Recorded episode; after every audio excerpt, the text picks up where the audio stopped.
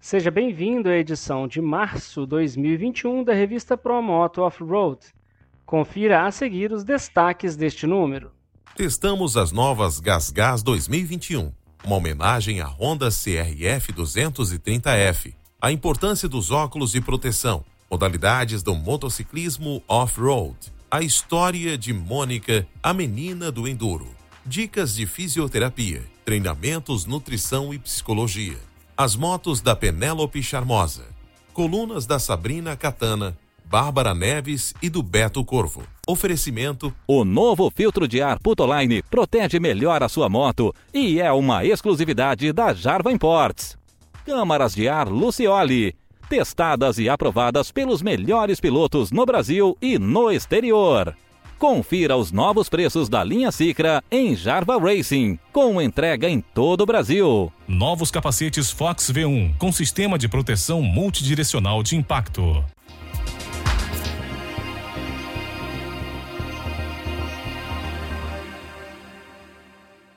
Honda CRF 230F. A rainha vai descansar. Tudo que é bom acaba. Infelizmente, a produção da Honda CRF 230F, considerada por muitos como a rainha das trilhas, chegou ao fim no primeiro dia de fevereiro. Desde então, elas não são mais produzidas e, claro, foram diversos os sentimentos em relação a esta situação.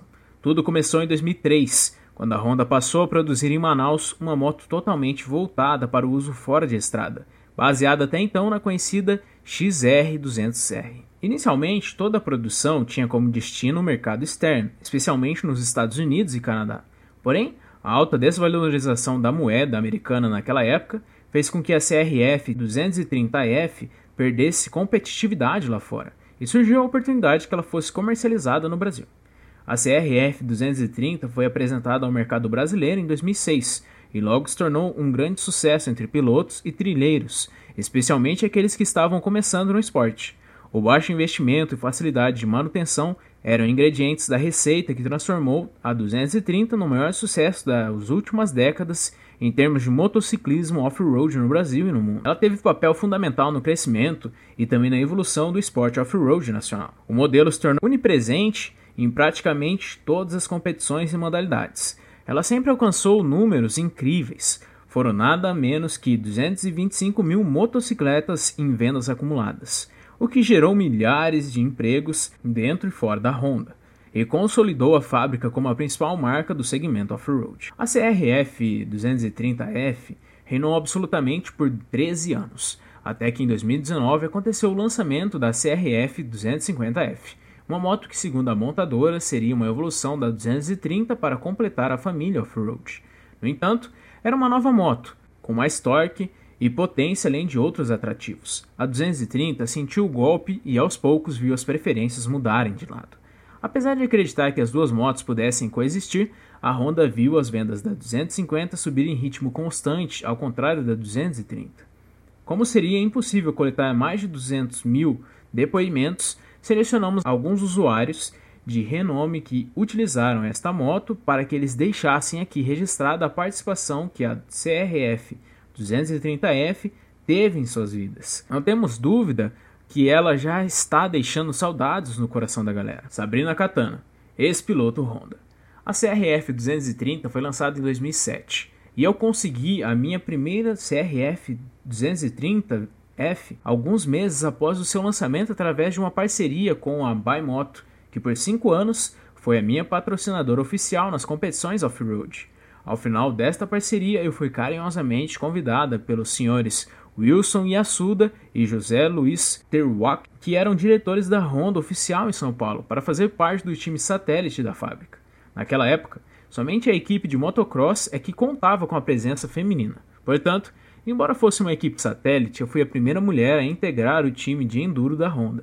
Bem, toda esta história é para ilustrar quanta felicidade e realizações a CRF me proporcionou dentro do esporte. Foram mais de sete anos pilotando uma CRF 230 e participando de campeonatos mineiros e brasileiros. No Enduro da Independência, eu fui cinco vezes campeã a bordo da 230 em 2013, resolvi aposentar da minha carreira profissional para me engravidar. Me sinto plenamente realizada por ter sido a primeira mulher a fazer parte de um time de fábrica e hoje vejo com muita felicidade a Bárbara Neves, a primeira mulher a fazer parte na equipe principal da Honda, pilotando uma CRF 250F. Mas ela também começou com a 230. Ficamos tristes pelo fim da CRF 230F, mas ao mesmo tempo felizes pela CRF 250F, uma moto que parece ser tão incrível quanto a sua co-irmã 230. Fica aqui a minha homenagem e o seu carinho para uma moto que não só abriu as portas do mundo off-road para mim, mas que levou à realização de muitos sonhos e também a conhecer lugares e pessoas incríveis. Júnior, CRF 230, idealizador do grupo CRF 230 Brasil. Eu iniciei no esporte a convite de um amigo e como eu ainda não sabia andar de moto, eu também não tinha em mente qual seria a moto ideal. Inicialmente eu olhei diversos modelos até que cheguei na CRF 230. Foi paixão à primeira vista. Uma moto com ótimo custo-benefício, de fácil preparação, manutenção e reposição de peças. A 230, desde o seu lançamento, foi uma moto que sempre inovou e incentivou muitas pessoas a entrarem no mundo off-road. No meu caso, foram 10 anos andando de 230 e só mudei para a CRF 250F por causa da evolução. Mesmo saindo do mercado, tenho certeza que por muito tempo ainda encontraremos com muitas dessas guerreiras nas trilhas. Minha opinião, a CRF 230 ainda ficará sempre bem guardada na memória e nos corações de muitos pilotos e trilheiros. Altair Bordignon, piloto de enduro. Estou completando 40 anos de off-road e quando comecei a andar, as motos do momento eram aquelas quatro tempos tipo XLR e XLX. Logo depois vieram as motos dois tempos, primeiro a grade e logo depois vieram as DT 200 e 200R, a verdadeira febre nas trilhas. Somente em 2007 é que apareceu a CRF 230F e a partir daí eu só andei em 230. Uma moto confortável e muito fácil de pilotar. A CRF 230 foi uma moto a qual eu me encaixei perfeitamente. Inclusive eu fiz um test drive na CRF 250F e mesmo sendo uma moto cheia de inovações e bem melhor que a 230, eu não gostei por dois motivos. Primeiro, por causa da minha idade, e depois por ela ter o berço 2 cm mais baixo da altura do solo, 5 cm mais largo e 7 centímetros mais largos na pedaleira, o que implicaria em uma possível alteração até que ficasse ideal para minha estatura. Atualmente, já são mais de 15 anos andando de CRF 230F e dos 63 títulos conquistados ao longo de minha carreira esportiva, a metade deles foram a bordo da 230. Foram diversos campeonatos gaúcho, catarinense, brasileiro, sul-brasileiro e enduro da independência. Como eu costumo trocar de moto a cada dois anos, me lembro que em 2020 eu já tinha o receio de que a Honda pudesse paralisar sua produção, e por isso eu acabei comprando uma zero quilômetro que está guardado na garagem de minha casa, e neste meio tempo acabei descobrindo uma outra semi-nova e pouco rodada. Aproveitei e já fiz uma proposta de compra e em breve estará comigo nas trilhas. Eu costumo fazer trilha todos os finais de semana. Chego a andar cerca de 600 a 700 quilômetros por mês nas trilhas, sem contar quando você participa de provas de longa distância e só aí você nota o custo-benefício da moto. E caso não haja danos devido a uma possível queda, é só você trocar o óleo e pneu, limpar o filtro e conferir alguns itens. No mais, é só botar combustível e acelerar novamente. Fábio Bonato, Relações Públicas da Honda e Trilheiro. Falando da história recente das motos de trilha, o modelo XR200 deu um impulso na prática da modalidade após as DTs e XLs terem iniciado este movimento. Com a chegada da XR250, tornado a prática do off-road ganhou forças e aumentou o número de praticantes. Em 2003, a Honda iniciou a produção em Manaus do modelo CRF 230F, porém apenas para exportação aos Estados Unidos e Europa. Após estudos e muitos pedidos, a Honda iniciou sua comercialização no Brasil em 2006. Neste ano, a popularização das motos off-road e o aumento dos praticantes desse esporte ganhou proporções nunca vistas. Todo o mercado acompanhou esse boom. Peças para melhorar a performance pipocaram nas lojas. Opções de roupas e equipamentos de segurança para a prática aumentaram em variedade e marcas. Realmente foi uma febre. A CRF 230F inundou as pistas de todo o Brasil. Ela era utilizada para trilhas, motocross, enduro, rally, supermoto, rodar em fazendas e com a criatividade do brasileiro, até hoje vemos utilizações das mais diversas. O maior encontro de trilheiros do mundo, o Banana Lama, sempre foi um excelente termômetro para ver o quanto essa moto dominou o mercado e, com méritos, é reconhecida como a rainha das trilhas. Eu comprei uma em 2013, que me proporcionou ótimas trilhas e diversão. Não adicionei nada na moto. Usei sempre original, que me atendia plenamente. Com ela, aperfeiçoei as técnicas de pilotagem, aprendi muita coisa e conheci lugares que só uma moto de trilha proporciona. Uma experiência que todos que gostam de moto deveriam ter. A história não chegou ao fim. Agora o trono é ocupado pela CRF 250F. Obrigado por tudo, CRF 230F. Ainda vamos nos ver por muitos anos pelas trilhas no Brasil. Dário Júlio, piloto e chefe de equipe Honda. Para mim, é sempre um prazer poder falar da CRF 230F.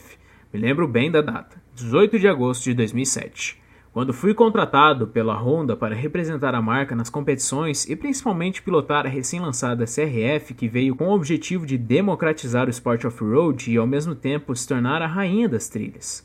Neste mesmo ano, 15 dias após a minha contratação, eu ganhei o meu primeiro Enduro da Independência e nos anos seguintes eu ainda consegui mais três títulos consecutivos, todos eles na categoria Master. Ainda em 2007 eu fui campeão brasileiro, campeão do Ibitipocar Off-Road e em 2009 eu ganhei uma das importantes provas do off-road brasileiro, o Piocerá.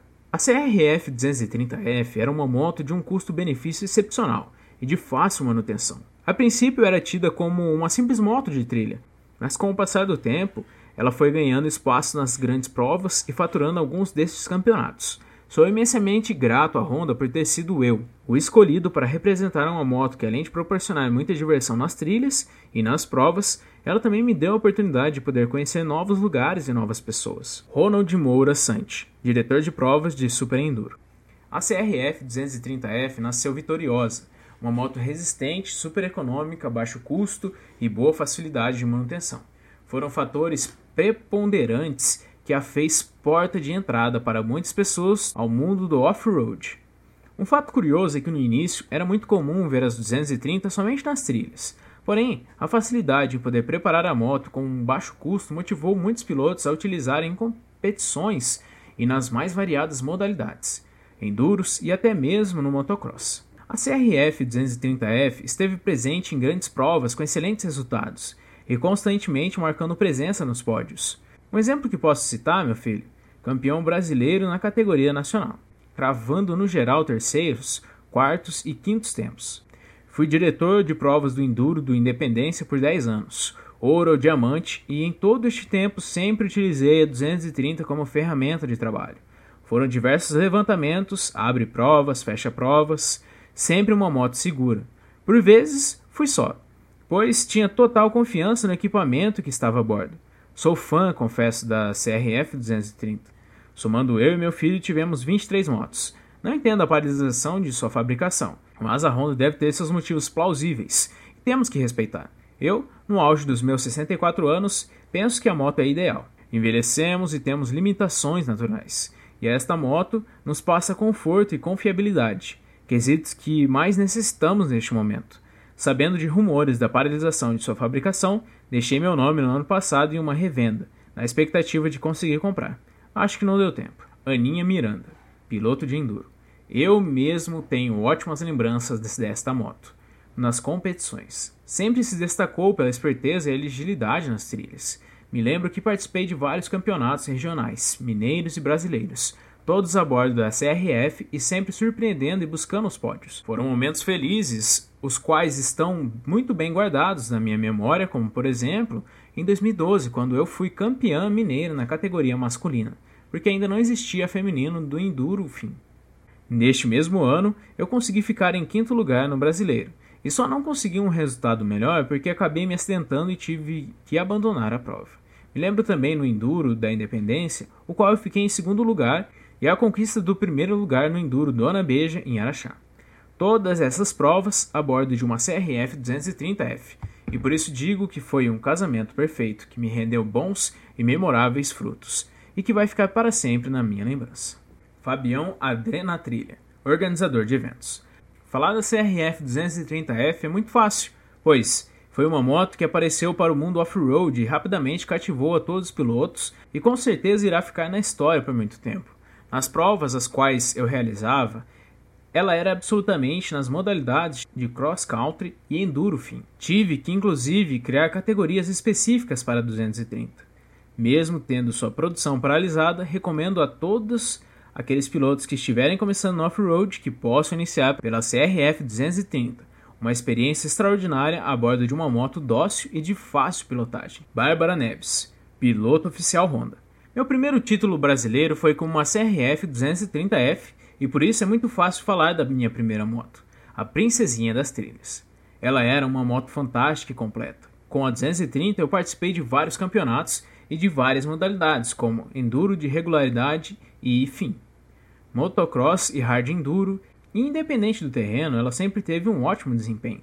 A saída da 230 do mercado vai deixar uma enorme saudade, porém, a CRF 250 não vai nos deixar na mão, e com certeza irá preencher muito bem essa lacuna. Michelle, Jeca Girl, Furman, revista Promoto. Alguns meses antes do jornal Jeca Joia, que deu origem à revista Promoto, receber o convite da Honda para o lançamento oficial da CRF 230F, eu e meu marido Renato Furman estávamos pensando em comprar uma DT 180, e com ela eu começaria a fazer trilhas. O convite da Honda para a imprensa chegou no mês de agosto de 2006. Fomos ao lançamento e teste da nova moto, no centro de treinamento da imprensa em Indaiatuba, São Paulo. Nem parece que já se passaram tantos anos assim. Lembro-me tão bem daquele dia. Eu olhava para a moto e pensava: este é meu número. Depois da apresentação técnica e que todos os jornalistas a analisaram e tiraram suas fotos, sentei de novo nela e não tive dúvidas que seria minha primeira moto. Em outubro daquele ano, ganhei de presente de casamento uma CRF 230F de chassi número 007. Foi uma das primeiras que ficaram prontas na linha de produção para o Brasil. Eu tive três CRFs 230 e com elas disputei alguns enduros da Independência, provas de enduro fim e fiz diversas trilhas pelo Brasil afora. Como imprensa, fomos acompanhando o quanto o nosso esporte cresceu e amadureceu com a entrada da CRF 230F. Muito obrigada, Honda por escrever essa bela história no motociclismo off-road brasileiro.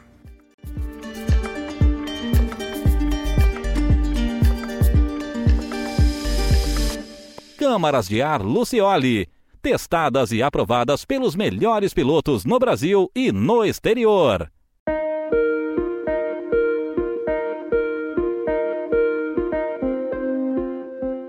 Testamos as novas GasGas 2021. As espanholas da Áustria.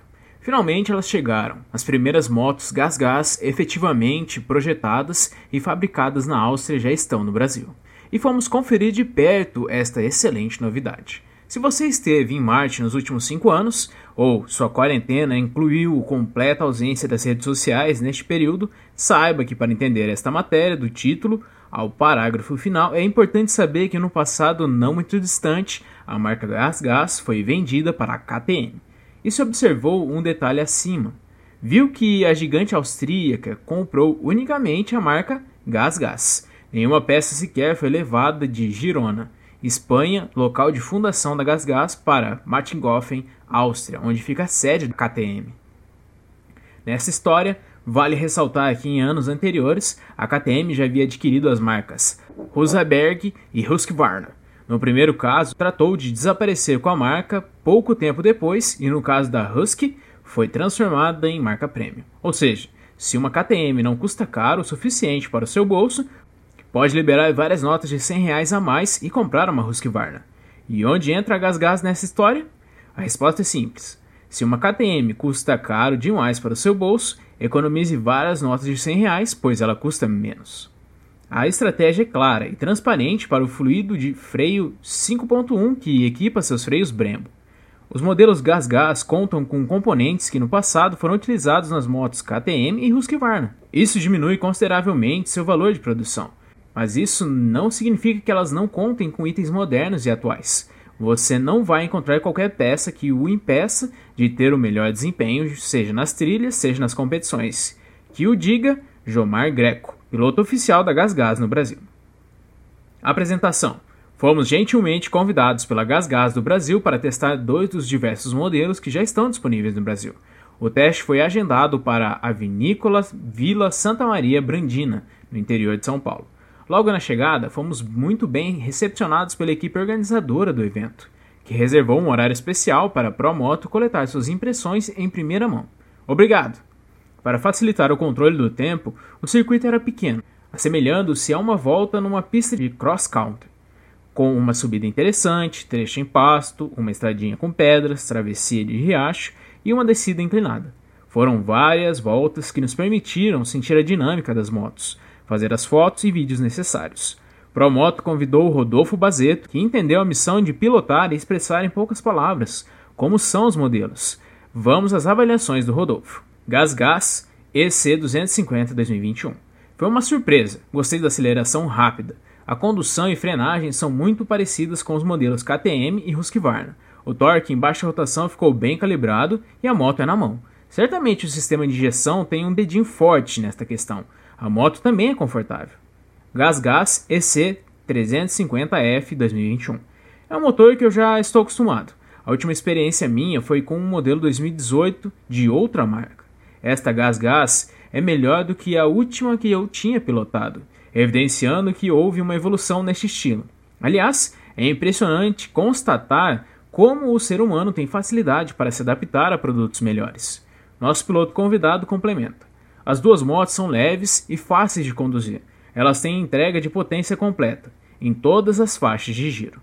Os conjuntos de suspensão são muito bons e impossível sentir dificuldade na condução das motos, pois elas são muito bem equilibradas. Ficamos com a vontade de experimentar a 300 cilindradas com motor dois tempos, mas ela não estava disponível para o test ride nesta primeira oportunidade. As duas motos utilizam rigorosamente o mesmo chassi, suspensões e sistemas de freio. Possuem dimensões idênticas, porém, a quatro tempos é mais pesada, já que seu motor possui uma maior quantidade de peças móveis. É um importante ponto a ser analisado se você está em dúvida sobre qual comprar. O motor dois tempos exige trocas mais regulares de anéis e pistão, mas em geral com custo menor para a mão de obra. Já os motores quatro tempos, quando se danificam, geram um custo mais elevado em termos de peças e também de serviços. Mais modelos. Ao todo, a Gás Gás do Brasil conta com 10 modelos à venda no país, sendo uma para Trial, TXT 300, 5 para Motocross, MC65, MC85, MC125, MC250F e MC450F, mais 4 para Enduro. São duas as que testamos, EC250 e EC350F, além das opções EC250F e EC300. As informações e fichas técnicas das motos estão disponíveis no site oficial www.gasgas.com.br. Conclusão: é bem provável que a fabricante austríaca caminhe agora para os melhores anos de sua vida industrial e financeira. Isto porque conta com três produtos que encaixam no poder aquisitivo de uma parcela maior de clientes. Acreditamos que no produto Gás Gás provavelmente estará a melhor margem de lucro já que o retorno sobre o investimento em si é muito superior aos dos modelos KTM e Husqvarna, já que estes demandam grandes aportes da fábrica para desenvolver novas tecnologias, moldes e materiais mais nobres em suas peças. Para o consumidor final, é sim uma excelente notícia, pois ele tem opções, e isso é o que o mercado precisa. Vale lembrar que a KTM atua de formas diferentes para cada um dos seus produtos no Brasil. A marca principal, KTM, finaliza a montagem de grande parte de suas motos em regime CKD e CBU em Manaus, Amazonas, o que diminui a incidência de impostos. A importação é feita pela Factor Powersports. Já Husqvarna conta com importação em regime CBU, distribuição e revenda das motos já prontas, via Power Husk, em São Paulo. E a atuação da GasGas no Brasil segue padrão CKD, porém em Teresina, no Piauí. No caso da marca originária da Espanha, quem faz a importação e a distribuição é a WM Racing, em Teresina, Piauí. Curtiu as motos? Confira na matéria as fichas técnicas e os seus preços.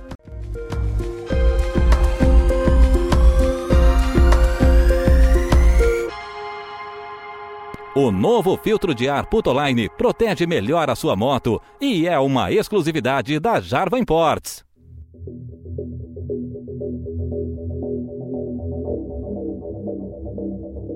A importância dos óculos de proteção. Nossos olhos são órgãos muito sensíveis. Mantê-los limpos e protegidos é uma forma de promover a atenção enquanto estamos pilotando.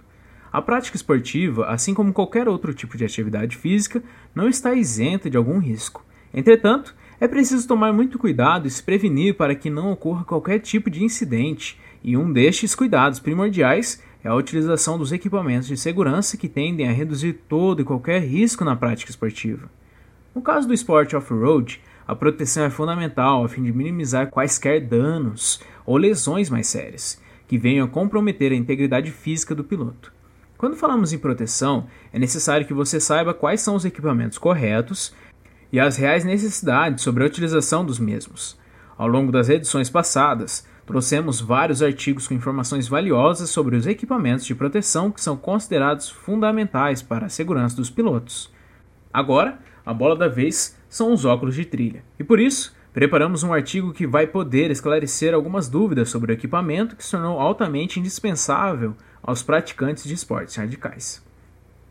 Nossos olhos são órgãos muito sensíveis e mantê-los limpos e protegidos é uma forma de manter a atenção enquanto estamos pilotando. Caso os olhos do motociclista recebam poeira ou mesmo um pequeno cisco, ele poderá perder a atenção e a concentração no que está fazendo, ficando assim mais suscetível a sofrer um acidente. Os óculos off-road funcionam como um escudo protetor para a visão, é sim um acessório essencial para a segurança. Seu desempenho e funções vão muito além de proteger os olhos da incidência dos raios ultravioletas. Eles previnem que corpos estranhos, como sujeiras, terra e lama, além de insetos e até mesmo vento, tenham contato direto com os olhos. No caso das trilhas, evitam constantemente o choque contra arbustos e galhos de árvores. Repare que a segurança vem sempre acompanhada de muita repetição. Seus óculos devem ter boas lentes, para que a eficiência seja realmente grande. Na hora de escolher uma lente, verifique quais os tratamentos ela possui, como antirreflexo, antiembaçante e filtros contra diferentes espectros de luz, como raios infravermelhos e ultravioletas. Desta forma, seus olhos se manterão protegidos contra a sensibilidade da luz e clima, bem como contra impactos. Mesmo só tendo falado em proteção, é bom ressaltar que estes óculos também oferecem conforto para quem pilota. Afinal, eles ficam diretamente em contato com o rosto, absorvendo a grande maioria dos impactos transmitidos pelas trepidações, a fim de que a visibilidade não seja alterada conforme a pilotagem. Por isso, eles oferecem espumas e espessuras diferentes, com os mais variados tratamentos, para garantir que cada piloto tenha total conforto e mantenha a visibilidade e a proteção em dia. As espumas podem ser hiperlegênicas, com tratamentos de gerenciamento de umidade e até mesmo colaborando para evitar embaçamentos, assim se mantendo fixas ao rosto. Além de todas essas características, os óculos ainda podem contar com tiras largas e silicone, que permite melhor fixação junto ao capacete. Por isso, é importante que tenha conhecimento total sobre a marca e o modelo, pois só assim ficará mais fácil saber o quanto você vai ganhar em proteção e conforto, de acordo com o que o seu bolso permite comprar.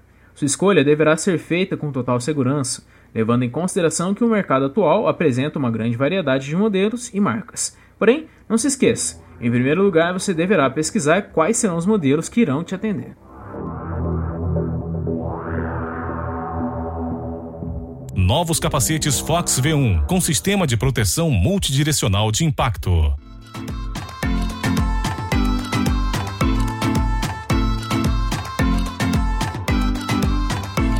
A história de Mônica, a menina do Enduro. Ela participou de quase todas as edições do Independência. Foram 24 vezes como piloto e outras 6 vezes como apoio do marido. Euclides, o único piloto da história que participou de todas as edições do maior enduro de regularidade do Brasil. Durante uma década, Mônica Cury foi também responsável pela hospedagem de centenas de pilotos e apoios nas provas. Tinha até apelido, Turma da Mônica numa clara alusão aos famosos personagens dos quadrinhos escritos e desenhados por Maurício de Souza. Tenho muitas histórias para contar sobre o que vi e vivi nos mundos off-road e em especial do enduro da independência.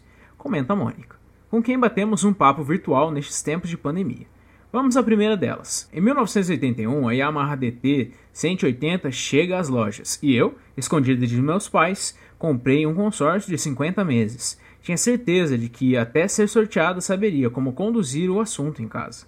15 dias depois, recebi um telegrama que me informava ter sido sorteada na primeira assembleia. A partir daquele momento, a moto entrou definitivamente na minha vida.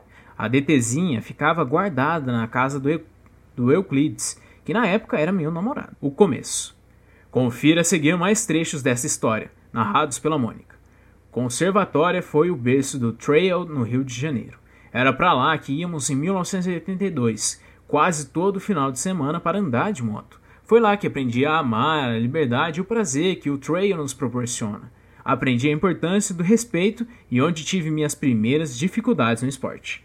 A galera com quem eu andava na época era a nata do esporte no Rio. Euclides, Marcelo Gomes, Caio Pacífico, Cláudio Figueiredo, Márcio Mates e alguns outros. Foi em 1982, em Conservatória, que aconteceu a primeira prova de trail do Rio de Janeiro, e onde participei de conversas sobre a remota possibilidade de se organizar, fundar um clube que viria a ser o primeiro clube moto carioca exclusivamente voltado para o trail. Assim nasceu o Rio Trail Club, o RTC. Foi também em Conservatória, já em 1983, que soubemos de um tal Enduro de três dias, ligando o Rio a Belo, ligando o Rio a Belo Horizonte, que viria a ser o primeiro Enduro da Independência. Na largada do primeiro Independência, fiquei babando, mas sabia que ainda não tinha experiência necessária. Primeiro Independência. Em 1984, tive de comunicar em casa que faria o Independência, minha primeira grande prova. Eu já estava competindo no campeonato de enduro de velocidade no estado do Rio de Janeiro, mas eles não sabiam. Então meus pais perguntaram se eu iria fazer o apoio para o Euclides, como no ano anterior. Ficaram bastante surpresos quando respondi: Não, eu vou correr. Aquele Independência largou em Paraty. Eu, que esperava ter a companhia da minha dupla durante todo o percurso, me vi sozinha, pois a organização inovou e minha dupla largava de Taubaté, no mesmo momento em que eu largava de Paraty. Só nos encontraríamos em Guaratinguetá, São Paulo. Quatro mulheres participaram daquela edição: eu, minha parceira e uma dupla de mineiras. Além de todas as dificuldades de uma grande e primeira prova para completar, no terceiro e último dia que largava de São João del Rei, o mundo caiu. Choveu durante toda a prova, na largada e durante todo o dia. Foi aí então que percebi de que nunca havia feito trail na chuva. Portanto, eu não sabia andar na lama. Foi um desastre. A lama era tanta que quando eu conseguia andar dois metros para frente, andavam para trás. Levei uns 500 tombos. Aquele dia parecia não ter fim. Uma verdadeira eternidade. Consegui chegar, mais morta do que viva em BH. Foi uma escola e tanto. No dia seguinte acordei toda roxa. Nunca tinha visto tantos hematomas em uma pessoa só, mas valeu. Só assim que a gente aprende. A partir de então, passei a ter muito mais segurança e confiança em mim. Anos seguintes. A largada do El de 85 foi em Mairiporã, São Paulo, às 6 horas da manhã, novamente debaixo de muita chuva. Choveu, choveu e choveu. No segundo dia, saindo de São Lourenço, amanhã virou noite. Muita chuva, raios e trovoadas fizeram com que eu, minha parceira e mais umas quatro duplas nos abrigássemos dos raios que caíam à nossa volta em um buraco que havia no chão. Como depois de toda tempestade vem a bonança. Chegamos a BH com um sol lindo. Foi um recorde de participações femininas. Cinco duplas, dez mulheres. Em 86 foi o enduro perfeito, sem chuva, sem frio, médias adequadas. Ou será que eu é que já conseguia andar nas médias? Apenas uma dupla de mulheres, eu e minha parceira. Em 87 foi surpreendida quando Euclides, já meu marido, me fez o convite para fazer dupla com ele na categoria graduados, equivalente a sênior de hoje. Só eu sei o quanto foi duro acompanhá-lo. Eu andava como uma flâmula agarrada ao seu guidão, saindo de uma trilha já perto de Moeda. No último dia, descobri que havia perdido a planilha há algum tempo. Na época, as páginas da planilha eram presas a uma prancheta. A velocidade era tanta que não dava para ver o que estava escrito, quanto mais para arrancar as páginas. Voltando à trilha, o Euclides me mandou ir andando, pois estávamos alguns segundos atrasados. A dupla atrás de nós havia acabado de nos ultrapassar. Ele ficou parado, trocando a página e zerando o odômetro, e eu fui, sem planilha, ultrapassando a tal dupla para entrar no tempo. Era uma estradinha, subindo, subindo. No topo, eu que vinha aos 200 por hora me deparei com um mata-burro longitudinal, com vão central, MBV-LVC. Na verdade, nem vi, só senti o tombo. Entrei de frente dentro do vão central e saí capotando. Quando parei, estava toda enrolada na moto. Foram necessários os dois pilotos da tal dupla e mais o Euclides para desembaraçar o conjunto. Por sorte, não tive nenhum machucado sério, No, no final, cheguei a BH com as canelas da moto tortas, com o pneu quase raspando no cano.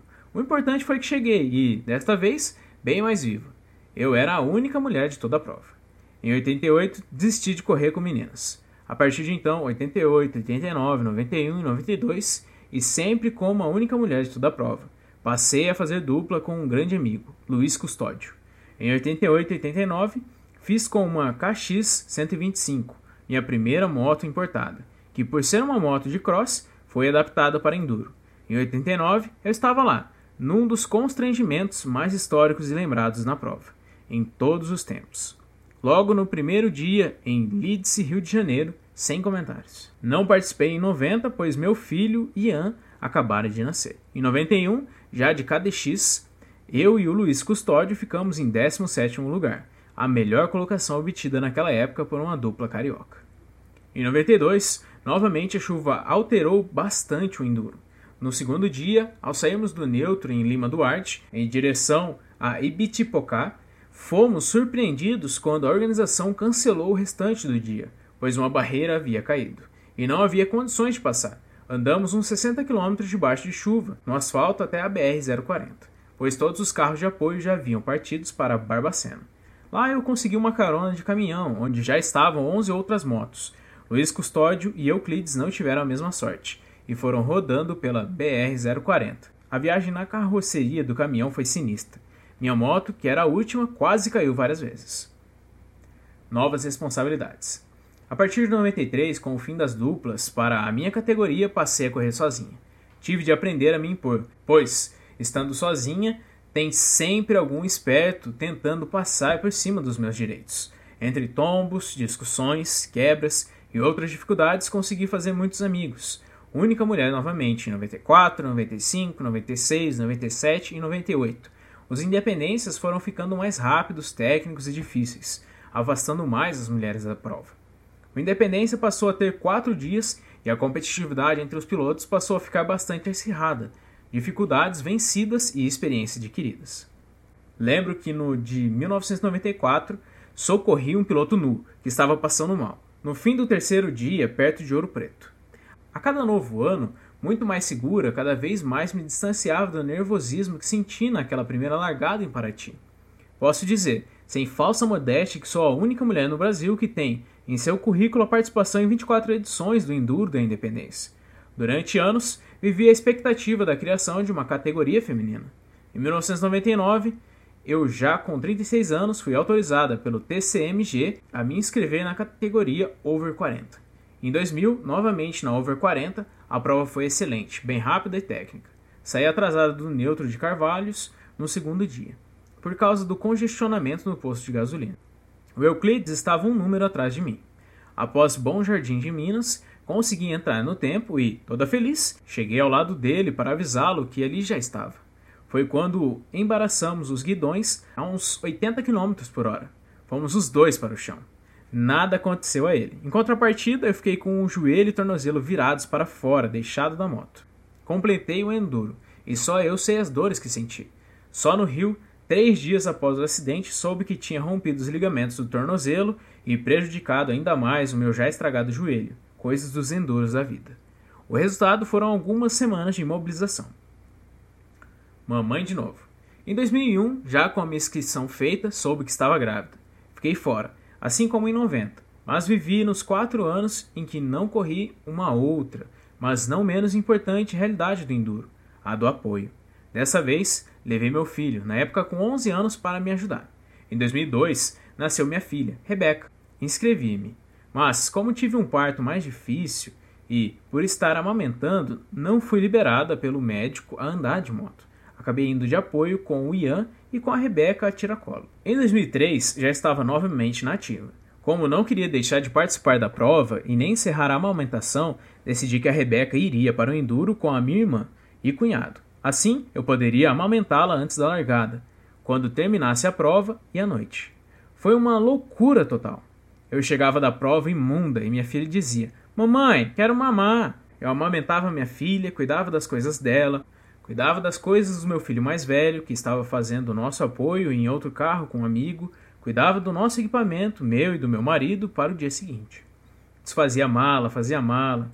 Enfim, ia dormir tarde e tinha que acordar mais cedo que todos, pois tinha que amamentar a Rebeca e entregá-la para minha irmã, e depois partir para mais um dia de prova. Na noite que pernoitamos em Tiradentes, Minas Gerais, minha filha estava agitada e só dormiu lá para as três horas da manhã. Quando o despertador tocou quatro e meia, eu quis chorar. No meio de tudo isso, ainda cuidei das hospedagens e alimentações de 280 pessoas, entre pilotos e apoios. Foram cinco cidades e 17 hotéis para comandar. Completei a prova. Amamentei minha filha, dei conta de todos os hotéis e não tive nenhuma reclamação. A turma da Mônica contou com a presença de Mônica, marido, filhos, irmã, cunhado, sobrinha, apoio e mais 280 clientes. Todos voltaram para suas casas satisfeitos. Em 2004, eu estava lá novamente.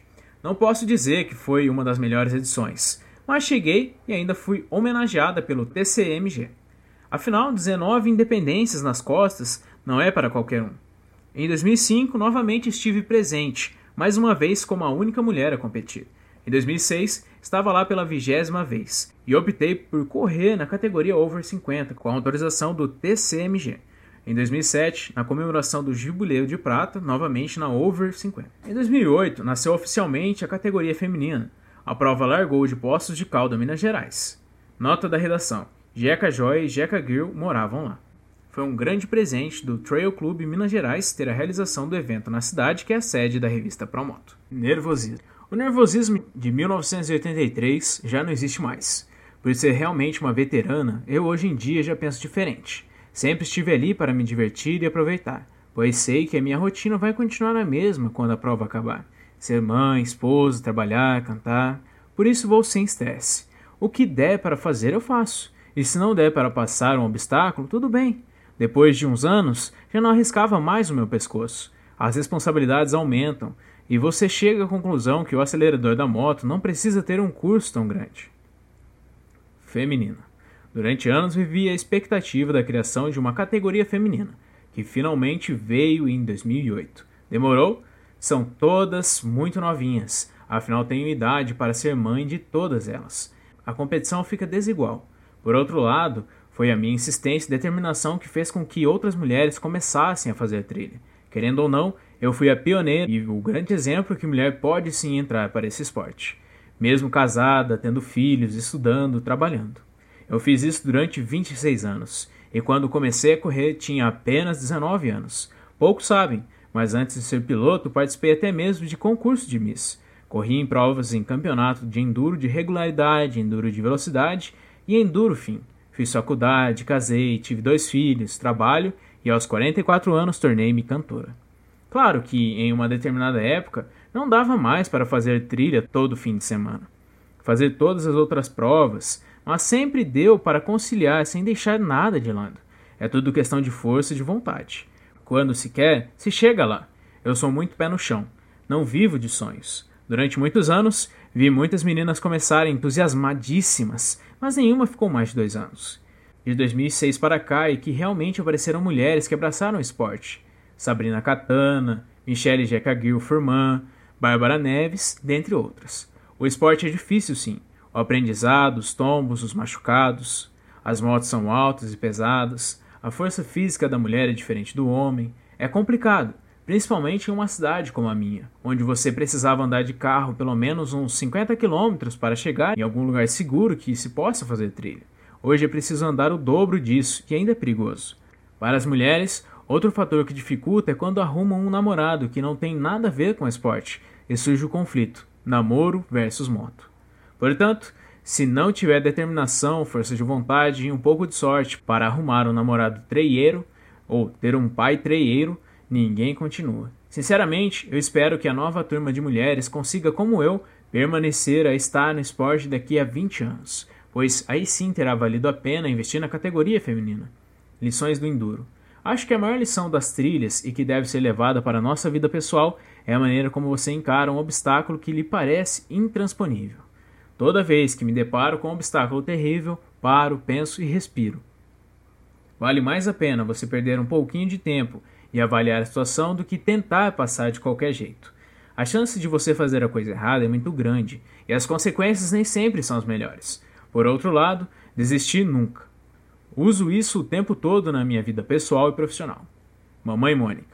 Sempre conciliei minha vida de mãe com a de piloto. Um pouco para eles, um pouco para mim. É claro que nem sempre é possível uma divisão igual, mas vamos levando.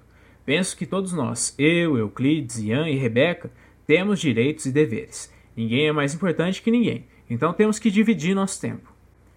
Até o Ian nascer, fazíamos trilhas e enduros todos os fins de semana. Quatro meses após o nascimento dele, voltei a andar de moto e combinamos que eu iria andar de 15 em 15 dias. Assim, um fim de semana era do Ian conosco, o outro era nosso com as trilhas. E assim foi durante muitos anos. A Rebeca nasceu em fevereiro de 2002, e por eu ter optado pela amamentação exclusiva no peito até o sétimo mês, só voltei a andar quando ela já tinha oito meses. A partir daí, a Rebeca entrou na rotina de nossas vidas e passamos a dividir com ela também o nosso tempo. Outros esportes. Pratico também esqui de neve, esqui aquático, mergulho e jet ski. Na verdade, eu sempre fui considerada maluquinha na minha casa. Comecei a namorar meu marido em 1978. Eu tinha 15 anos. E ele sempre gostou muito de esportes radicais. Assim, acabei aderindo. Quando resolvi radicalizar um pouco mais e me tornar cantora, meu pai disse: Dentro de tudo que você faz, cantar é o mais próximo da normalidade. Hoje, tenho 57 anos. Além de piloto, sou empresária, cantora, casada há 36 anos com Euclides e mãe do Ian, 30 anos, e da Rebeca, 19 anos. Rebeca é apaixonada por motos e quer muito ser piloto. Minha Honda CRF 230F está na garagem e ainda não estou aposentado. Confira os novos preços da linha Cicra em Jarva Racing, com entrega em todo o Brasil.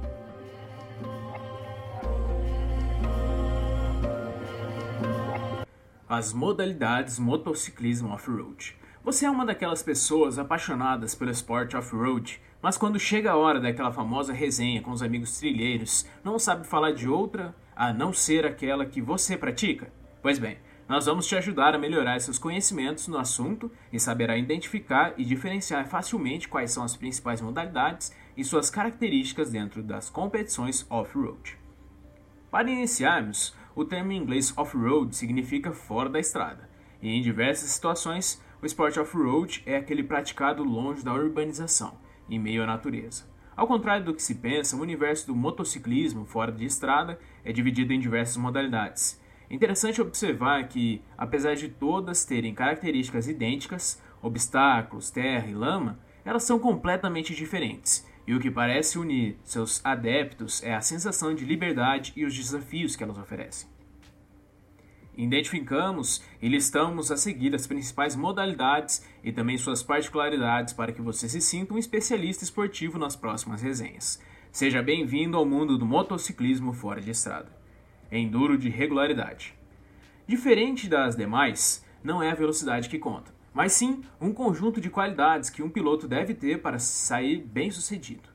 Não há um circuito fechado. O percurso é único e tem, em média, de 80 a 130 km de extensão. Nesta modalidade, o piloto recebe uma planilha com distâncias, velocidades e tempos a cumprir. O objetivo é que o piloto faça o percurso de acordo com as informações estipuladas na sua planilha de navegação. Para checar a sua regularidade, ao longo da prova são espalhados diversos pontos de cronometragem, PCs que avaliam o tempo e a velocidade praticados pelo piloto. Ao final, o vencedor será aquele piloto que conseguir ser o mais regular possível ao fazer o percurso da prova, ou seja, ele deve passar no segundo exato que foi determinado pela organização. Cada segundo de atraso equivale a um ponto perdido, e cada segundo adiantado equivale a três pontos perdidos. Quem perder menos pontos será o vencedor. Hard Enduro é uma modalidade mais técnica e mais difícil. Porém, é a prática que oferece menos riscos físicos ao piloto. Nela, os participantes têm seu tempo registrado como numa prova de enduro de velocidade, mas encontram pelo caminho trechos e obstáculos da natureza que parecem impossíveis. É desejável ótima capacidade técnica e física. Os trajetos são feitos através de marcações de bandeira, os chamados bumps, que possuem cores e levam os pilotos por caminhos que em geral são diferentes para cada categoria. Há também marcações específicas para indicar quando o piloto pega um caminho que não faz parte da prova. Em termos de largada, há variações. No Hesberg Rodeio, por exemplo, todos os pilotos de uma mesma categoria largam ao mesmo tempo. Já no Red Bull Romanix, é realizada uma prova de qualificação que determinará o horário de largada para cada piloto. Mas em termos de dinâmica de prova, o mais rápido a completar o percurso será o vencedor. É também a modalidade que mais danifica a motocicleta para a alegria do mercado de reposição. Enduro Fim. No exterior é conhecido apenas por Enduro, mas no Brasil, como existe uma modalidade que só é realizada aqui, Enduro de regularidade, foi necessário colocar a palavra fim para diferenciar essa modalidade. As letras F e M são as iniciais de Federação Internacional de Motociclismo. É uma prova com distância variável, pois ela pode ser feita num circuito fechado, onde se dá 3 ou 4 voltas. Cada volta tem em média 30 a 40 km. Também pode ser realizada num circuito único, onde há começo e fim distintos. Os pilotos largam intervalos de alguns segundos ou mesmo minutos entre si, de acordo com a quantidade de inscritos em circuitos testes especiais criados dentro de trilhas, cujo objetivo é ser o mais rápido possível. Existem os deslocamentos, onde não existe a aferição do melhor tempo. Entretanto, o piloto não pode estourar um limite determinado pelo organizador para cumpri-lo. Todo o trecho da competição é sinalizado e, sendo assim, o piloto não precisa se preocupar com a navegação, não há planilhas. Visando tornar as provas de enduro fim mais atraentes ao público, foram criados os cross testes, disputados em pistas de motocross e os Extreme Tests, com obstáculos mais técnicos que são transportes a baixa velocidade.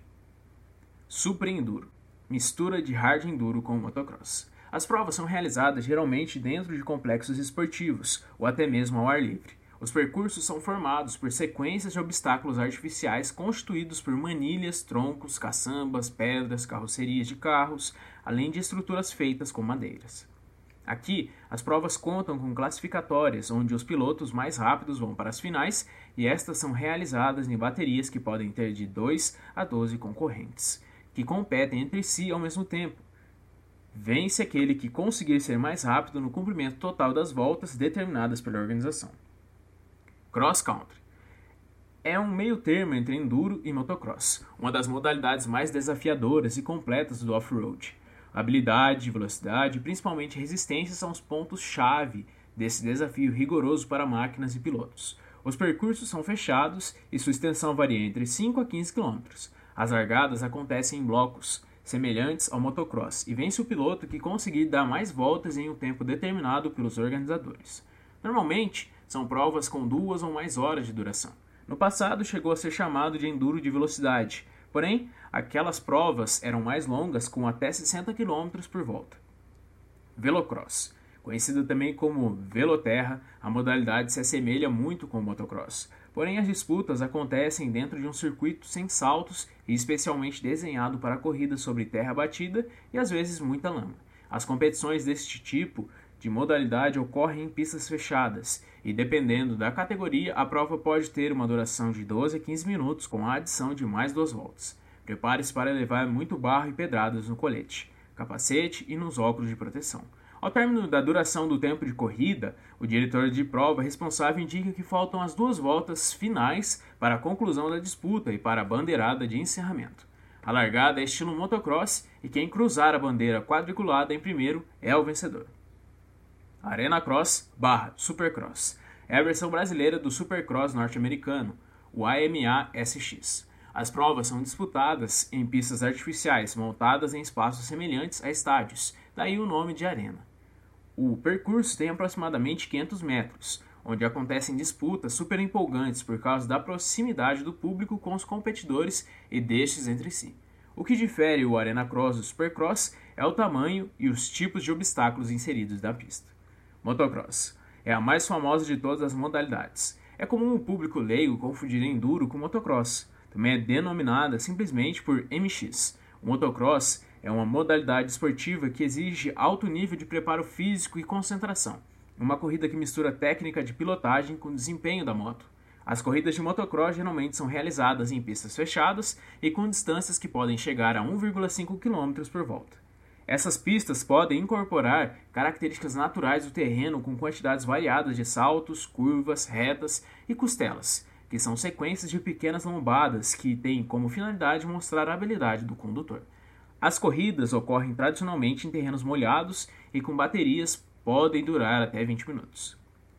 Freestyle Motocross é uma variação do motocross que se concentra na execução de manobras acrobáticas e saltos. Pilotos que se destacam por saltos no motocross costumam se aventurar nessa modalidade. O vencedor é escolhido por um grupo dos juízes que pontuam os pilotos pelo estilo, nível de dificuldade da manobra, melhor uso do percurso e reação dos espectadores.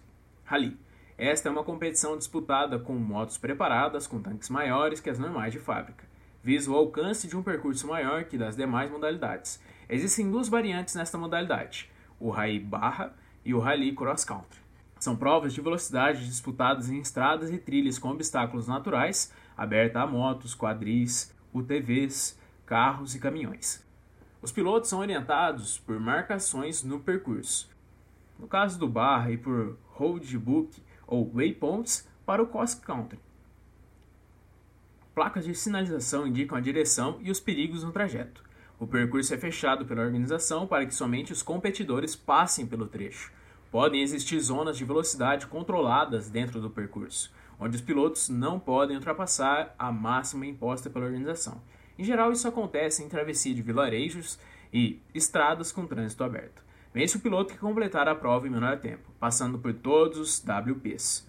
Ambas as modalidades têm, normalmente, um deslocamento inicial, o trecho especial, no qual é cronometrado o tempo, e um deslocamento final. Nos trechos de deslocamentos, o piloto tem um tempo máximo para percorrer, tal como acontece no Enduro FIM.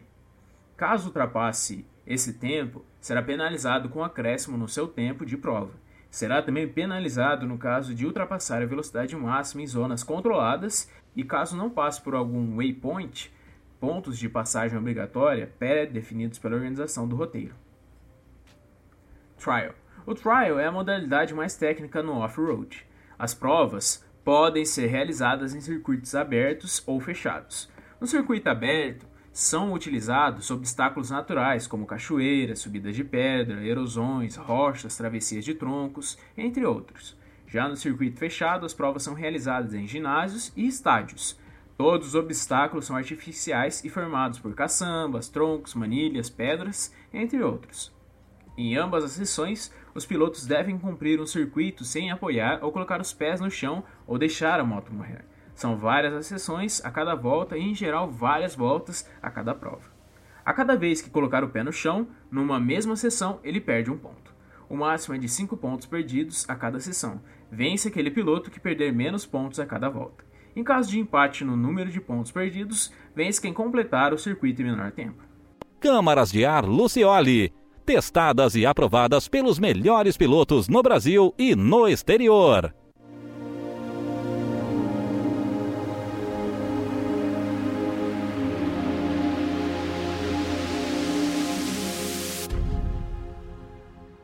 ela e as motos. A legítima Penélope brasileira conta sua experiência com as várias motos que já teve, passando por Yamaha, Agrale, Sherco, Gasgas e Honda. Confira. Sabe aquela música? Já tive mulheres de todas as cores, de várias idades, de muitos amores. Então, no meu caso, eu já tive muitas motos e por isso estou aqui para lhe contar como foi com cada uma. já tive DT, Agrale, XTZ, CRF, WR, Sherco, minha primeira moto foi uma Yamaha DT 180, a segunda foi uma Agrale, e na época foi minha paixão. Aí veio outra Yamaha, a XTZ 125, que me fazia chorar de tão ruim que era, até que ganhei a Honda CRF 230F. Nossa, me sentia no céu. Eu era a mulher mais feliz do mundo, até que comecei a sentir que ela não estava mais me acompanhando nas trilhas. Eu sentia falta de suspensão e motor mas os meus 1,56 metros de altura e a falta de dinheiro não me permitiam escolher uma moto melhor. Em um certo momento, meu marido me incentivou e, compramos outra Yamaha, a WR 250. Uau, que loucura, que tocada! Andei gostoso e não tinha para ninguém. Até que, no enduro da madrugada, fui descer uma escadaria de uns 30 degraus e, por minha moto ser muito baixa devido ao meu tamanho, acabei fazendo um furo na bomba d'água e o meu marido me mandou voltar à CRF 230F. Essa paixão com a WR durou dois anos e meio. Só que aquela tocada acabou, não andava mais com tanto prazer. Teve um dia que me empolguei com a 230, Fui fazer um charme num morro e por falta de suspensão caiu um tombo tão feio que achei que tinha me quebrado inteira. Mas por Deus não aconteceu nada. O maridão ficou com pena e lá fomos nós à procura de algo ao meu alcance. Finalmente achei a moto dos meus sonhos. Sherco SE 250 dois tempos. Essa sim vou levantar e dar os parabéns. Que moto! Ela tem tudo o que o piloto precisa, tanto para homens quanto para mulheres. É leve, tem torque, suspensão, é tudo de boa. Andei com ela por dois anos e meio, e só vendi porque naquela época me tornei mãe e não queria deixá-la parada perdendo valor. Vou levar no meu coração para sempre. Passou-se um tempo e lá veio ela de novo. Honda CRF 230F. Não tive muita escolha. Era o que cabia no meu bolso. Mas não estava tão feliz e resolvi mexer no motor e deixá-la mais potente. Fiz a suspensão para ficar mais macia. Coloquei aquele acelerador rápido fiz bem dizer de tudo que tinha disponível no mercado para deixá-la do meu agrado. Então, resolvi que a GasGas 250 Kami seria uma nova moto. Fui na loja e retirei uma a zero quilômetro. Eu vendi ainda a zero. Odiei a moto logo na primeira trilha. E assim que voltei para casa, anunciei a moto e na mesma semana que a comprei, consegui vendê-la. E lá fui eu, de volta para a CRF 230F. Até que enfim lançaram a CRF 250F.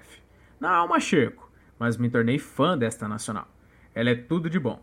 Leve na tocada, suspensão ótima para o meu peso, aceleração macia e delicada. Você chama e ela responde, faz curvas super bem e a tal da injeção eletrônica foi a melhor. A única coisa que achei, para mim que sou mulher, é que ela é bem pesadinha e por isso é bom rezar para não cair tanto. Voltei a ser feliz e a andar de pé na motoca, algo que não fazia há muito tempo. Para mim, a CRF 250F está aprovada. Pode comprar sem medo. Novos capacetes Fox V1 com sistema de proteção multidirecional de impacto.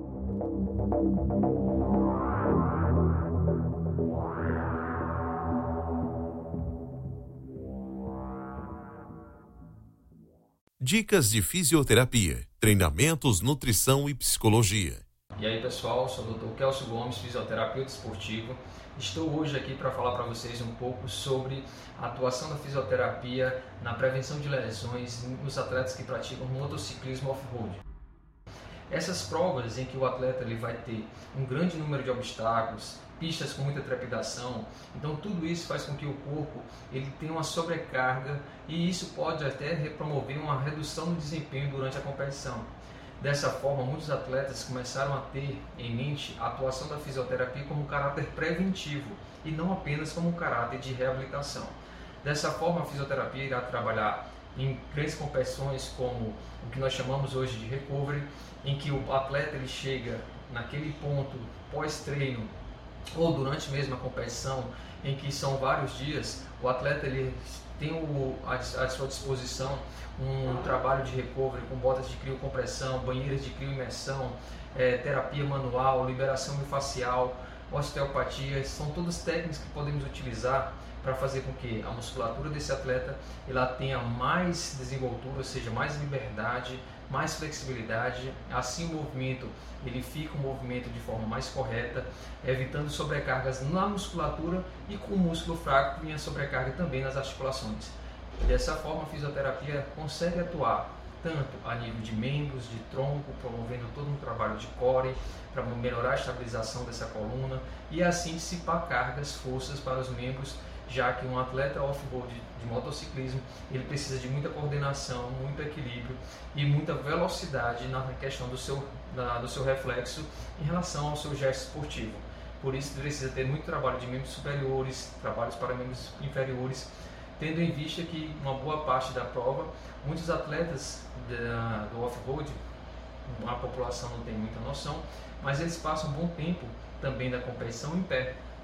E isso faz com que tenha que ser desenvolvido um bom trabalho de membros inferiores para poder manter a estrutura, manter as articulações, manter esses tendões, esses músculos preparados para conseguir suportar uma prova de longa distância. Além disso, o trabalho que nós já falamos em relação ao core vai também auxiliar nesse trabalho desenvolvido pelos membros inferiores. E se falando é, em relação aos membros superiores, quando a gente envolve muita questão de trepidação, a fisioterapia poderá trabalhar na liberação principalmente da musculatura de paravertebrais, trapézios, musculaturas envolvendo toda a parte cervical, já que gera muita tensão até mesmo pelo peso do capacete e todo o equipamento que, que o atleta precisa transportar, ok? Então aqui foi um breve relato de como a fisioterapia ela poderá atuar para tentar promover toda uma redução no índice de lesões dessas competições e até mesmo durante os treinamentos. Qualquer dúvida pode entrar em contato. Sou o Dr. Kelso Gomes, fisioterapeuta esportivo e fico à disposição. Um grande abraço e até a próxima.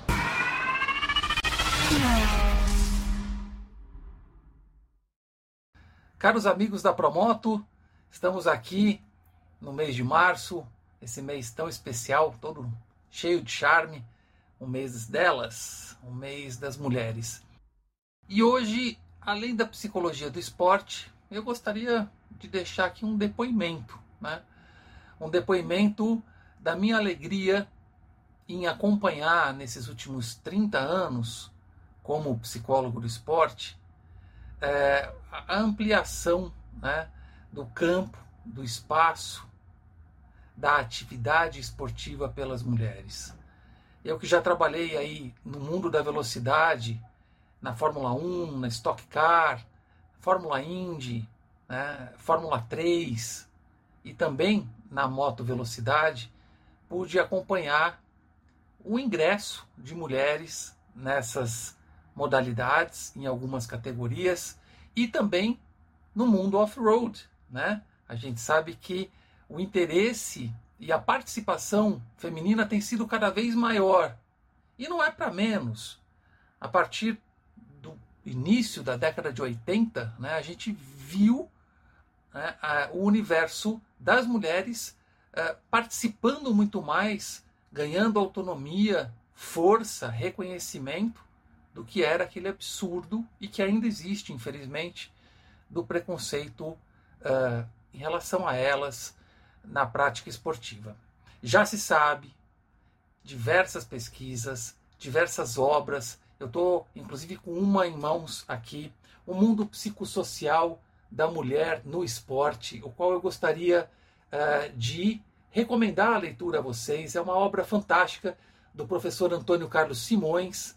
O professor Simões foi meu orientador de doutorado aqui na Universidade de São Paulo, na Escola de Esportes, e ele desenvolve uma leitura é, psicossocial é, da mulher, da participação da mulher historicamente no, nas modalidades, né? e acho que é uma obra muito atual para a gente é, refletir né? É, e entender que o universo feminino há tempos e desde sempre atende às exigências do, do, do esporte moderno, as exigências físicas, emocionais, psicológicas, Agora, a gente tem sempre aí a dificuldade daquele ranço, né? Aquela, aqueles obstáculos históricos que não deveriam mais é, existir. A luta, tanto da psicologia do esporte, como da fisiologia, como da preparação física, tática, técnica, em várias modalidades, essas lutas estão aí para mostrar. E no off-road, é, que é fantástico, é um mundo é, em que as mulheres como eu disse, estão cada vez mais uh, se apropriando da atividade, das competições, das provas. Eu tenho contato com muita gente uh, desse universo moto uh, e fico sabendo com muita alegria dessa ampliação do interesse e da participação das mulheres. Então, eu queria deixar aqui um grande abraço a todas e que continuem essa luta, que continuem ocupando o espaço de direito, o espaço de, da prática do esporte, seja na prática lúdica, na prática competitiva, na prática da recreação. É sempre muito legal. E eu, como psicólogo do esporte, já tive aí a, o grande prazer em atender algumas pilotas, né? É, tanto na, na parte de carros como de motos.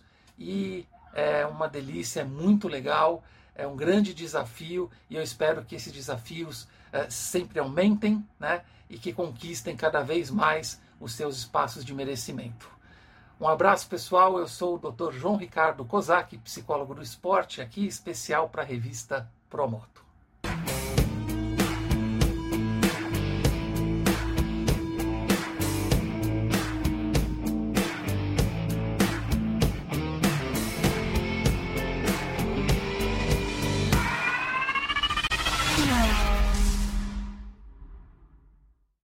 Olá, tudo bem?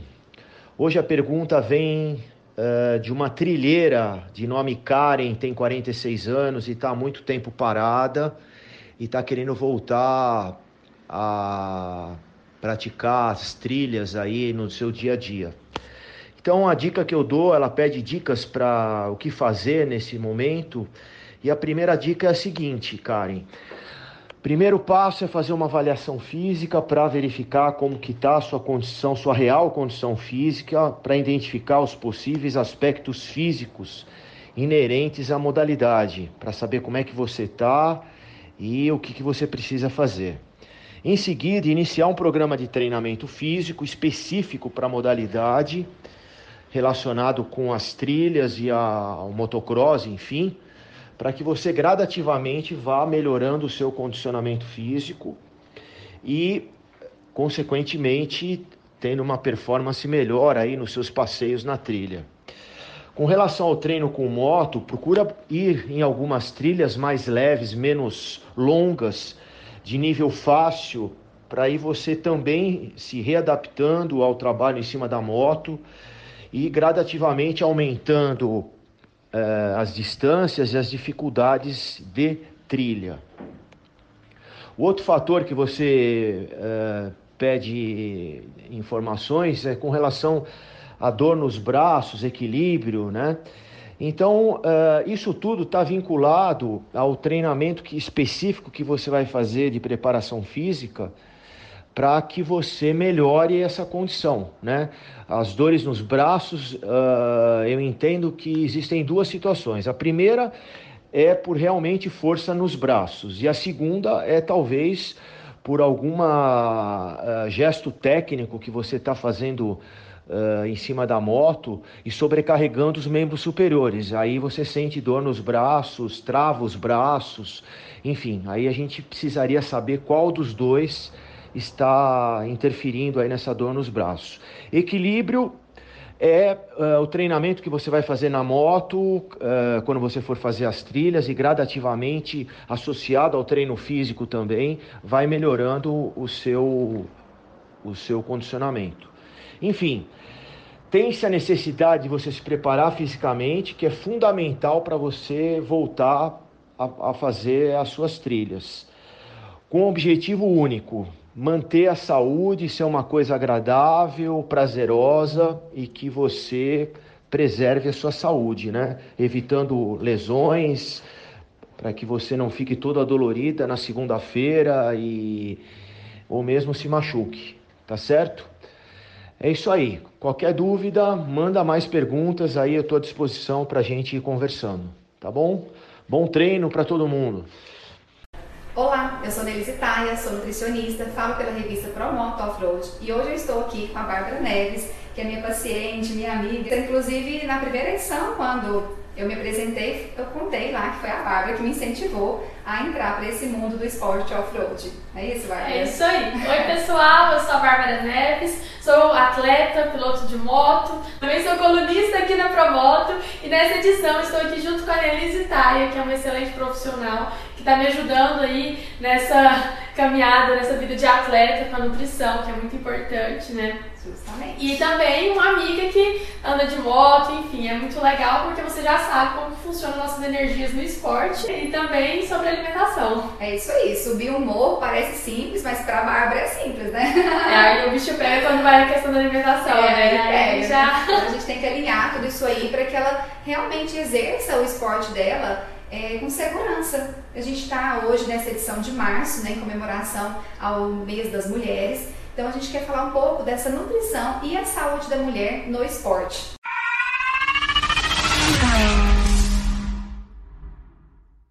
Vamos ajustar esse combustível para a gente entender um pouquinho mais como que funciona a, as escolhas para fazer mais sentido, para recuperação do músculo, para performance, para força, para o desempenho, né, dentro dos seus objetivos. Qual que é o seu objetivo, Bárbara?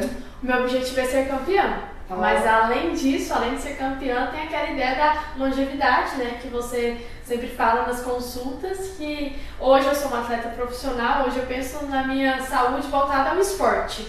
Mas eu também quero ter uma qualidade de vida além disso, né? Lá longe, lá né? Longe. E lá longe também quer andar de moto, né? Eu também. não, e até porque o trilheiro, né, o motociclista em geral, ele não, ele não envelhece, ele não entra na terceira idade. Não? Não, ele Ah. curte a segunda juventude. Nossa, aí gostei dessa, né? Eu adoro esse assunto de longevidade. Eu acho que faz muito sentido a gente entender que a gente está no ponto A hoje, em direção ao ponto B, né? E esse lugar, de repente, é longe. Onde- Como que a gente vai estar daqui 10 anos, 20 anos, 30 anos, né? Curtindo aí essa segunda juventude em cima de uma moto, subindo e descendo o morro, não é isso? Exatamente.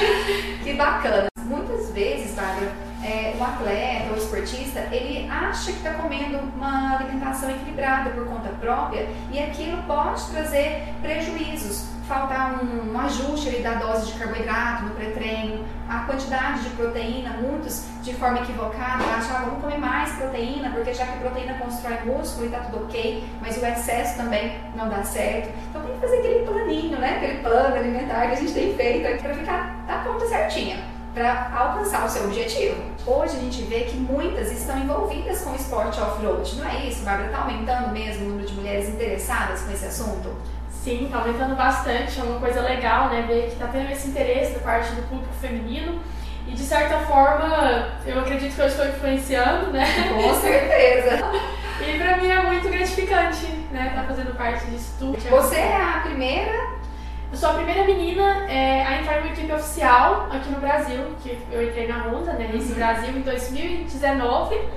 E em 2020 a gente já teve um feedback legal de ver que outras marcas também começaram a investir no público feminino, então hoje outras fábricas oficiais também já têm mulheres no, no time dos pilotos. Que E legal, né? É. A mulher tem que ter mais atenção ainda, porque o corpo da mulher, fisiologicamente, a questão hormonal, a gente é muito diferente dos homens. E num esporte desse tipo, é, de longa duração, de repente até mesmo de competição, se a gente não tiver um cuidado com, a- com o combustível, pode ficar bem próximo a uma situação de doença, de lesão, né? Porque o corpo de repente não dá conta de responder o que você está exigindo dele. né? é, não é só a moto que precisa do combustível, né? A gente também. É isso mesmo, a moto, ela deve ter lá, ela entende bem mais que eu, né? Tem que fazer revisão, troca de óleo, abastecer um combustível adequado, né? Colocar a gasolina certa lá, não tem? Uhum. Então tá. E nós também, nós somos uma máquina que estamos trabalhando a todo vapor. Eu tenho certeza que aqui ninguém passa em um posto de combustível ruim para colocar uma gasolina ruim na moto, né? Ninguém quer ficar na mão lá em cima de um morro, né? É, mas lá na alimentação. Ainda deixar o corpo na mão, né? Não dá. Por isso que a gente tem que ter muita atenção.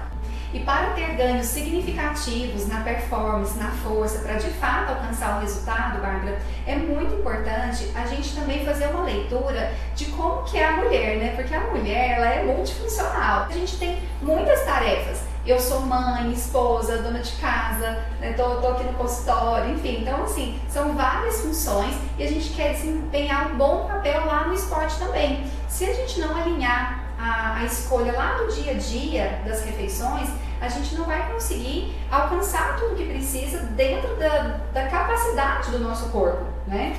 É verdade. E eu gosto até de brincar que as mulheres são super poderosas, né? É. Com esse tanto de tarefas e ainda consegue concluir tudo com um sorriso no rosto. Alegria, né? Exatamente. Tudo certo, né? E você também é um exemplo, né? De, de, de pessoa que sempre tá com esse sorriso lindo, né? Independente de qualquer situação, né? Você tem um amor pela vida, pelo esporte, que também é contagiante. né? Ah, obrigada. A saúde da mulher é um assunto que tem muita literatura, tem muito artigo científico, muito, muito mesmo. Você que gosta, né, que é curiosa, gosta de entender os porquês das escolhas alimentares, Bárbara, né? É, só um detalhe, gente, calma aí, cortando rapidinho.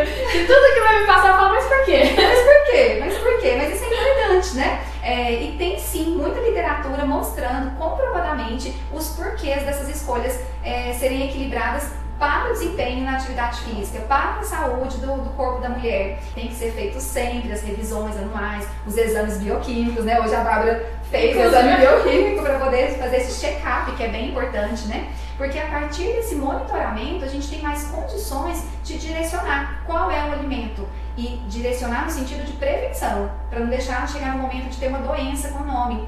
E o conhecimento do corpo, como que esse corpo está, como está a saúde do seu corpo, influencia muito. E quanto mais cedo você sabe disso, melhor. E quanto mais o profissional de nutrição conhece o perfil do paciente, o dia a dia, as escolhas, melhor a gente pode é, propor o planejamento com mais equilíbrio, com mais eficiência para alcançar o objetivo que é ser campeão.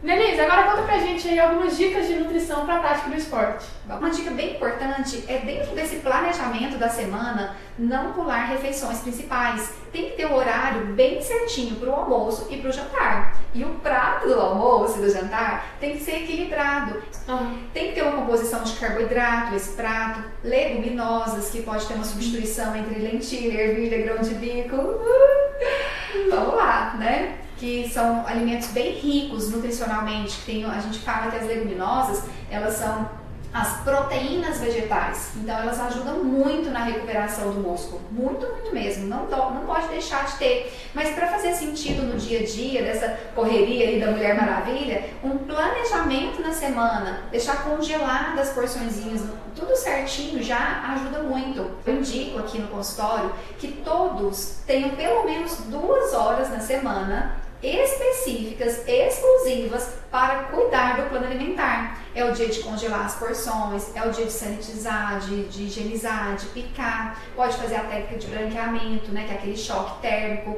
Esses vegetais que passam por esse processo de branqueamento podem ficar no congelador por três meses. Isso faz mais sentido para nossa rotina, né? Isso acaba fazendo a gente otimizar tempo durante a semana, né? Justamente. Então, duas horinhas de dedicação e o resto da semana fica muito mais organizado. E com isso, não vai fugir dessas refeições principais carboidrato, proteína, leguminosas e os vegetais, né? Tem que estar presente lá, tem que ter um verdinho, tem que ter uma beterraba, por exemplo. A gente falou muito da beterraba na edição passada, né? Com o poder da betaína, da recuperação do músculo, enfim. É espinafre, brócolis, vagem. Ter sempre uma crucífera, né? Ali no prato, que é as crucíferas, que é brócolis, couve-flor, repolho, tem repolho branco, repolho roxo, é couve são grupos de vegetais que têm muito poder antioxidante. Muito bacana também. Então, realmente olhar o prato se tem todo esse equilíbrio nas refeições principais, almoço e jantar. Além disso, nos intervalos é bem importante incluir lanches né, intermediários para a gente alcançar a conta de todos os nutrientes. Porque se eu ficar só em almoço e jantar, não vai dar para colocar tudo que esse motor precisa. Por isso que comer uma fruta, acrescentar castanhas, queijos, o que fizer mais sentido. A gente fala muito dos enfeites, que é o poder das fibras, chia, gergelim, linhaça, que é bem interessante né, para esses lanches intermediários. Outra questão importante, Bárbara, é o estresse. Né? No mundo que a gente vive hoje, né, o horário, o relógio, os compromissos, acaba que a gente leva uma vida com esse nível de estresse muito alto e a gente tem que aprender a dominar isso, né? Porque o estresse ele influencia no sistema imunológico, ele influencia também no apetite, nesse gerenciamento de fome e saciedade. Algumas pessoas é, inibe, não come. E se não comer, cadê a gasolina? Cadê o combustível? Outras pessoas acabam escolhendo alimentos equivocados, alimentos emocionais e exageram também na dose, o que não vai ajudar. Então é isso. A gente tem que recarregar as baterias para esse motor funcionar mega direitinho, para a gente rodar muitos KMs pela vida. Quero desejar feliz Dia das Mulheres nesse mês especial nosso, que vocês se cuidem, né? Que a gente se cuide para que a gente esteja sempre bem. É isso aí, gente. Muito obrigada. Se vocês gostaram do vídeo, não deixe de curtir, comentar, mandar para os amigos. E até a próxima edição. Um grande beijo. Obrigada, Denise. Obrigada, Bárbara. Obrigada, gente. Tchau, tchau. Tchau, tchau. Confira os novos preços da linha Cicra em Jarva Racing com entrega em todo o Brasil. Olá, amigos da revista Promoto. Na última edição, eu contei sobre a primeira participação no Enduro da Independência. E falar de Enduro Independência é ficar horas contando casos, não é mesmo? Então, nessa edição eu vou continuar falando sobre o EI. Mas, em especial, eu vou dar um foco maior às mulheres, afinal, né? Essa é a edição de março, onde comemoramos o Dia da Mulher. Então, várias mulheres já passaram pelo Enduro Independência. É, eu não conheço algumas das primeiras lá atrás, né? Que a primeira foi a Rafaela, né? Então, Hoje eu sei que ela se mudou para os Estados Unidos, então a gente não tem muita notícia dela. Uma mulher das antigas também que, que eu conheço, que já participou do Independência, ela se chama Dora Norremonce. Ela é linda. E ela era dona de um hotel em Caxambu, onde a gente sempre dormia quando o Enduro passava por lá. E ela já correu independência na década de 80. Então ela é uma mulher que eu conheço que sei que correu também. E claro que eu também não posso deixar de falar que essa das antigas é a Mônica Cury, né, que também já participou de várias edições do Enduro da Independência. E essa eu acompanhei de perto. Ela era uma mulher real que participava, que ela organizava, ela é carioca da gema. E eu encontrava ela uma vez só por ano, mas eu a via, né? Eu a via nas chegadas, né, quando eu eu comecei quando eu era pequena, eu a via nas chegadas, depois eu fui acompanhando meu pai de apoio. Eu vi ela amamentar durante o Enduro da Independência. E aí depois chegou um dia que nós corremos juntas, que foi em 2006, que esse foi eu já contei na edição passada, né? A Mônica do Rio de Janeiro, né? E na minha época não tinha mulheres em Minas Gerais que andavam de moto. Então eu cresci nesse meio masculino sozinha por muitos anos. Eu enfrentei muitos desafios, preconceitos. É, eu fui a única mulher em Minas por muito tempo. E ser uma mulher no meio tão masculino não é fácil, né? Mas eu posso dizer que eu fui, assim, é, ganhando meu espaço e graças a Deus eu fui sempre muito respeitada. E chegou uma hora que nós conseguimos criar a categoria feminina, né, oficial no Enduro Independência, que foi em 2008. E só a partir de 2008 que nós conseguimos né, colocar mais mulheres para correr o Enduro Independência. E nessa primeira categoria oficial, além de eu e Mônica, teve a participação também da Kathleen, que ela é lá, lá do Mato Grosso. Ela até dormiu na minha casa nesse ano e nós somos amigas até hoje. Ela foi campeã da primeira edição oficial da categoria feminina em 2008. Teve a participação também da Ana Cristina Miranda, que ela é mineira, Hoje também nós somos amigas, temos contato. A Ana participou de várias edições do Enduro Independência depois. E nas provas a gente sempre encontrava, era uma briga boa entre nós duas. Né? E depois da criação da categoria feminina, o mundo off-road foi crescendo. Teve a participação depois de Raquel Almeida, é, da Cris Torres, de Barão de Cocais, que correu várias outras provas também junto comigo. É, teve a Laura Nunes, mineira, linda, corremos muitas independências juntos também. Hoje a gente anda junto de bike. Marcela Gonçalves, mineira também, essa deu trabalho, ela era novinha, disputa, disputa era boa. E eu nunca corri um Enduro Independência na categoria feminina sozinha. Mesmo porque correr sozinha também não tem graça. E toda prova, quando eu estava sozinha, eu pedia para a organização para colocar na Júnior, na Novato, para correr, né, entre os homens, para disputa não ficar chata, né? Ganhar sozinha não tem graça, é, é, eu não acho legal. E aí, abrindo um parênteses, eu fui convidada uma vez para ir no Pará. Gente, eu fiquei em sexto lugar entre os homens na categoria Master. Nossa, esse foi assim, foi, foi muito legal. E outro parênteses também, eu fui convidada uma vez para correr em São Paulo, é, a Copa de Enduro Fim é FX, ela chama FX hoje, antes não chamava assim, do Fabião. E eu fui a única mulher a atravessar o shopping sozinha, de moto, e ele convidou, e a partir desse convite dele, é, ele é um cara que super valoriza as mulheres, e ele, a partir dessa minha ida lá, a gente conseguiu reunir mais mulheres nas outras provas, e o Enduro foi crescendo. E o Fabião é um cara muito especial hoje, que ele consegue reunir várias mulheres. Mas voltando ao Enduro Independência, junto né, nessa prova do Fabião, a gente foi conhecendo outras mulheres e aí elas participaram do Enduro Independência também, que foi a Rosa Fretarg, que é uma mulher mais velha, super legal, super aventureira. A Jana foi campeã do Enduro Independência várias vezes depois também.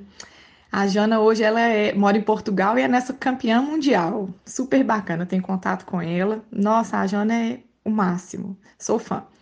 Aline Gorgulho, linda. Nossa queridíssima Bárbara Neves, também, que dá show hoje em dia, né?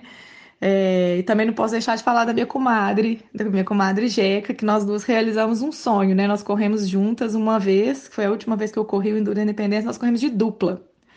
E a gente foi até bacana, nós somos na dupla graduados e a gente deu um show legal. Nós ficamos em sexto lugar entre os homens. É, a gente não participou na categoria feminina, mas a gente pode falar que a gente, assim, a gente, a gente era mamãe novinha, né? Eu tinha, a Mel não tinha nem um ano ainda, e nós fizemos até um, uma boa prova. e agora, também eu não posso deixar de falar, né? Vamos deixar agora. Essas foram as que eu sei que, que eu conheço, que eu tive muito contato, que fizeram o Enduro Independência.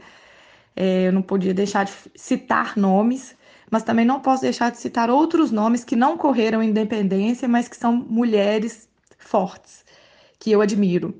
Que é a Moara Sacilotti, né? Que ela faz rally, super minha amiga, nós somos companheira de Rinaldi por muitos anos. É, a minha grande amiga, a Aline Almeida, a Nini, também não posso deixar de falar dela, que anda de moto. A doidinha da Lutim, a divertidíssima da Penélope, lá de Curitiba. Enfim, nós temos um grupo de 123 mulheres participantes. É um grupo do WhatsApp. E o Fabião, que é o administrador dessa mulherada toda, é o bendito fruto entre os homens. E são 123 mulheres espalhadas por, pelo Brasil todo.